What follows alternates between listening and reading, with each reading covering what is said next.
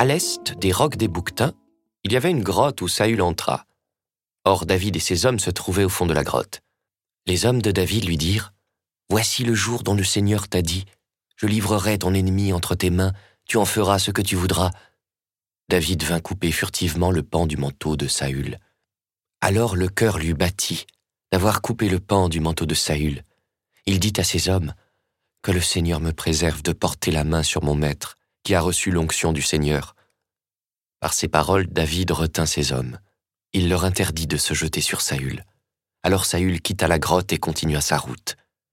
David se leva, sortit de la grotte et lui cria Mon Seigneur le roi, Saül regarda derrière lui. David s'inclina jusqu'à terre et se prosterna, puis il cria Pourquoi écoutes-tu les gens qui te disent David te veut du mal Regarde, Père, regarde donc. Voici dans ma main le pan de ton manteau.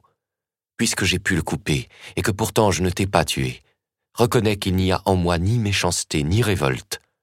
Je n'ai pas commis de faute contre toi, alors que toi, tu traques ma vie pour me l'enlever. C'est le Seigneur qui sera juge entre toi et moi. C'est le Seigneur qui me vengera de toi.